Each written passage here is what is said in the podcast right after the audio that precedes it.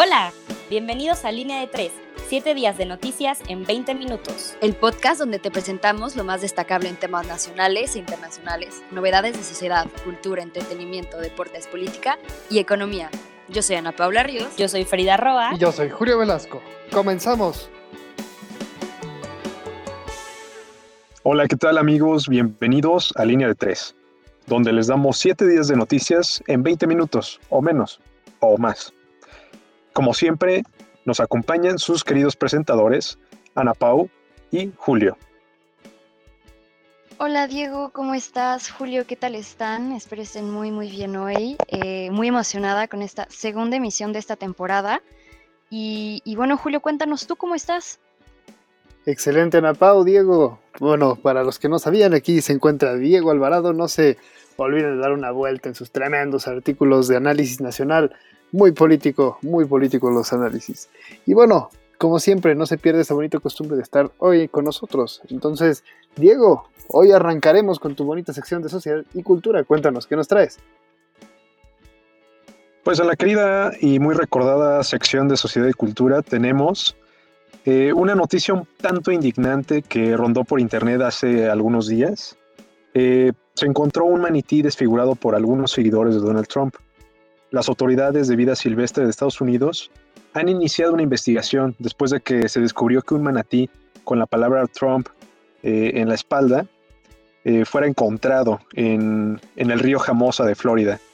Eh, los funcionarios encargados le dijeron a la agencia de noticias AP que el animal parece no estar gravemente herido y que la palabra se raspó sobre las algas que crecen en su piel. Pero hay un video rondando del manití que ha provocado algunas protestas públicas, ya que en este video se muestra que, al contrario, como dicen los funcionarios, pues sí se le hizo daño. En otras noticias, y de ahora de este lado del río Bravo, eh, encontramos algunas manifestaciones en Guerrero, así es, hubo una manifestación en frente de la Fiscalía General del Estado de Guerrero para demandar la dirigencia de Morena eh, para que retiren el puesto del precandidato a gobernador Félix Salgado Macedonio quien posee acusaciones por el delito de violación. Tiene un expediente desde el 2017 por el delito de violación sexual en contra de una mujer que trabajaba en el periódico La Jornada cuando él era director general.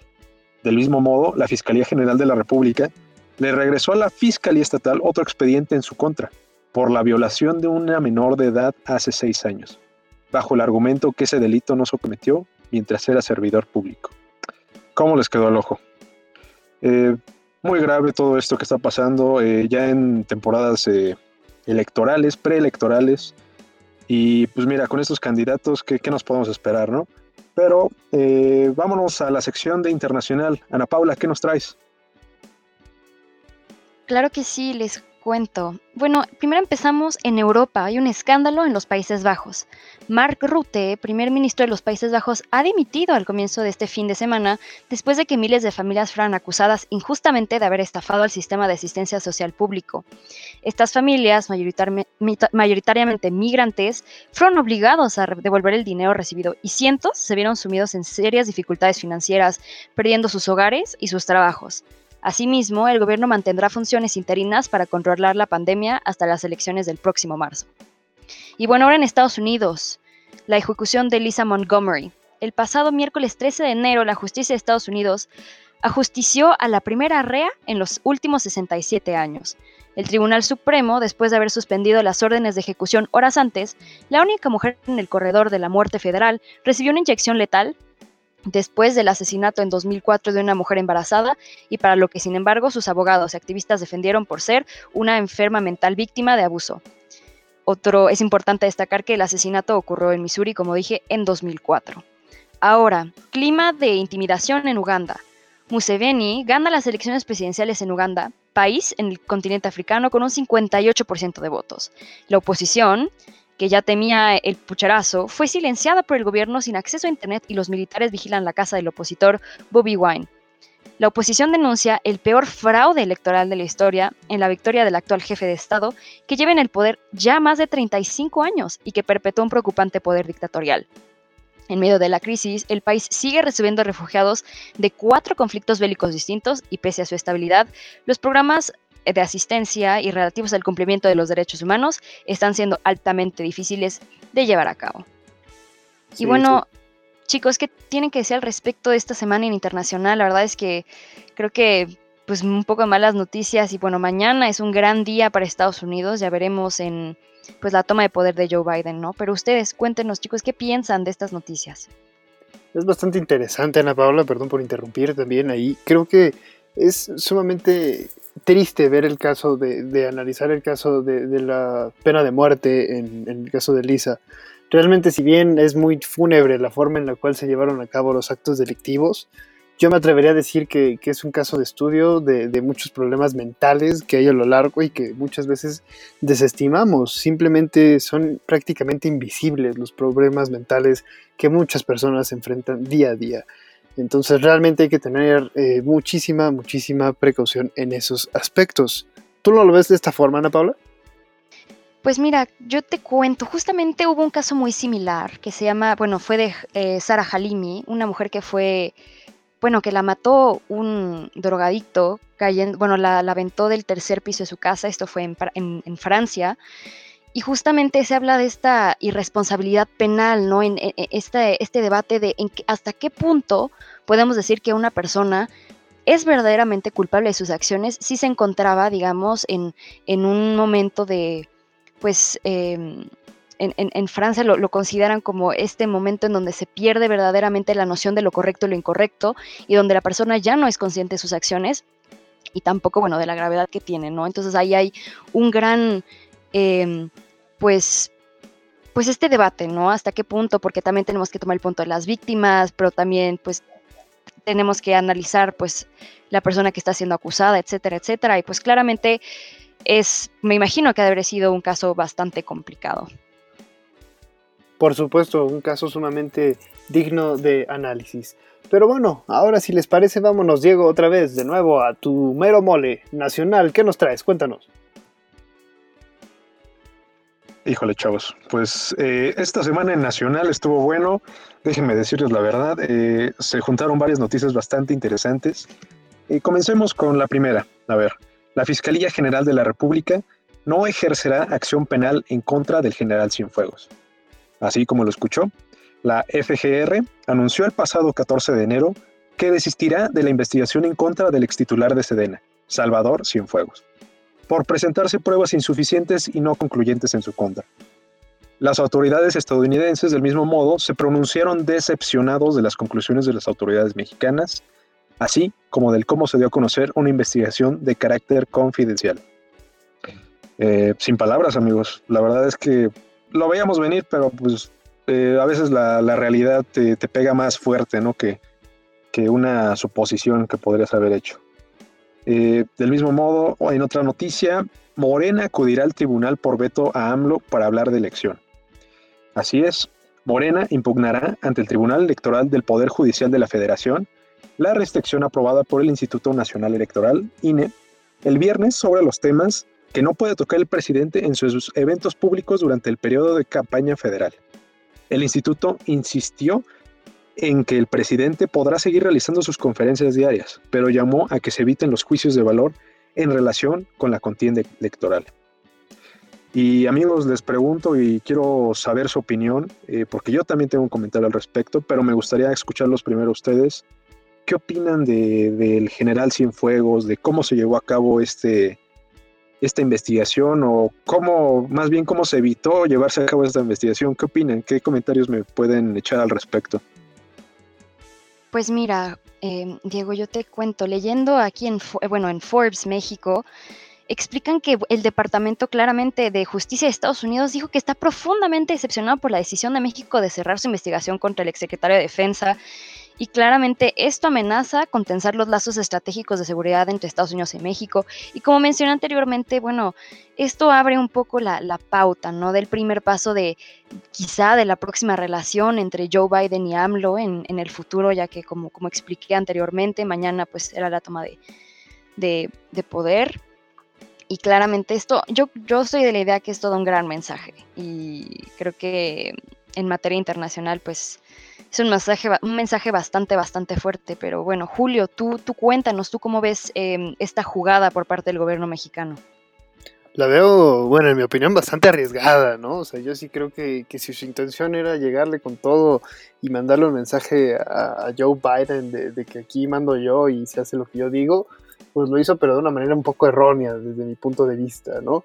Sin embargo, también hay que, hay que hablar de las pruebas, ¿no? O sea, uno no se va a aventar un tiro de, un excomandante como lo es el, general de, esta magnitud sin tener las pruebas tangibles, ¿no? Creo que ahí es donde nosotros carecemos de esta información para hacer un juicio, ¿no? O sea, realmente puede que todo el mundo lo sepa, pero el chiste también es saber cómo comprobar lo que sí se puede comprobar, ¿no? No solamente a partir de dimes y diretes, que esa creo que es el detalle fino que muchas veces en, en parte de, de nosotros, de la opinión pública, no tomamos en cuenta. Pero creo que hay muchas cosas que se pueden analizar y sobre todo yo creo que mientras las pruebas y los datos duros no salgan a flote, vamos a tener esta discusión eternamente de que si es o no es. O tú, Diego, ¿cómo lo ves? Pues eh, sinceramente los dos puntos de vista se me hacen bastante interesantes, tanto el de Ana Paula como el tuyo. Eh, me gustaría rescatar aquí eh, una columna que encontré el otro día de Carlos Matienzo en Letras Libres, que habla precisamente de esto que tú mencionas, Julio, de las pruebas, de las 700, de las 700 páginas que contienen las supuestas pruebas que reunió la DEA, en donde, pues, tal como dice este autor, pues da risa, ¿no? Leerlo porque eh, se, finalmente no, no, no, se llega a ninguna conclusión y parece que algunas de esas pruebas eh, no, no llevan a nada y son malinterpretadas por eh, la DEA misma pero también recalca, y esto lo acentúa mucho lo que dice Ana Pau, la manera bravuconesca, eh, así tal cual lo dice este autor, eh, la manera bravuconesca en la que el presidente actúa y en la que enfrentó a, las autoridades estadounidenses, pues no es, no es la correcta, y menos ahorita que se aproxima un cambio de, de mandato, ¿no? Ya veremos qué pasa con Joe Biden y cómo avanzan las relaciones entre México y Estados Unidos, pero pues hasta ahorita esto es como un síntoma y un signo de a lo mejor la desestabilidad que ambos países presentan, tanto Estados Unidos al final de un mandato eh, un, tanto pues controversial, ¿no? Con Donald Trump y pues ahorita lo que estamos viviendo aquí en México con el presidente López Obrador. Pero bueno, eh, vayamos a política y economía. Contigo, Julio, ¿qué, qué nos traes esta semana? Por supuesto, traemos información candente, ¿no? Con todo este tema del general Fuegos, nos vamos de lleno a la información de política y economía, que realmente traemos de entrada lo que, lo que se está hablando, ¿no? México recibirá menos vacunas. En la conferencia matutina, cotidiana obviamente de Andrés Manuel López Obrador, eh, declaró que, México recibirá poco menos de 200.000 vacunas, eh, bueno, el 19 de enero, y, bueno, la reducción se debe a que las Naciones Unidas hicieron un supuesto llamado a, redistribuir las dosis para alcanzar a más países, por lo que México humanitariamente aceptó. Esto realmente, pues si lo podemos llamar humanitariamente, podemos decir que, hay mucha controversia de fondo, ¿no? Yo creo que, que, hay que hay que primero preocuparse por las personas como los médicos que están al tanto de todos estas que están en la primera línea de defensa y que muchas veces se deja de lado. Al menos eso es el mensaje que muchos médicos también interpretaron. Y bueno, en otras noticias también les cuento que Ricardo Anaya no desiste del sueño político. ¿Dónde he visto esto? ¿Dónde he visto esto? Ah, claro, con el actual presidente, ¿no? Pues bueno, Ricardo Anaya, el ex candidato de la presidencia por el Partido Acción Nacional, en la contienda del 2018, usted lo recordará por frases como el Ricky Ricky Canallín o cuando escondieron la cartera, ya sabe, muchísimas cosas de ese estilo. Anunció que buscará postularse como candidato a la presidencia en el 2024. Anaya, a su vez, rechazó la oferta de ser eh, diputado federal plurinominal, que bueno, hay que recordar que, este fue nacido, eh, bueno, este candidato eh, nació en Aucalpa, en Estado de México, estudió Derecho y después también hizo una maestría en la Universidad del Valle de México y un doctorado en la Universidad Nacional Autónoma de México. Y bueno, como cargos públicos, pues únicamente cuenta con el diputado, con ser, haber sido eh, diputado plurinominal de Querétaro. Y bueno, en otras noticias, China no frena su expansión, así es, escuchó muy bien. China fue la única gran potencia que logró crecer en el 2020, de acuerdo a las cifras oficiales. El gigante asiático tuvo un aumento del 2.3 del PIB en el 2020.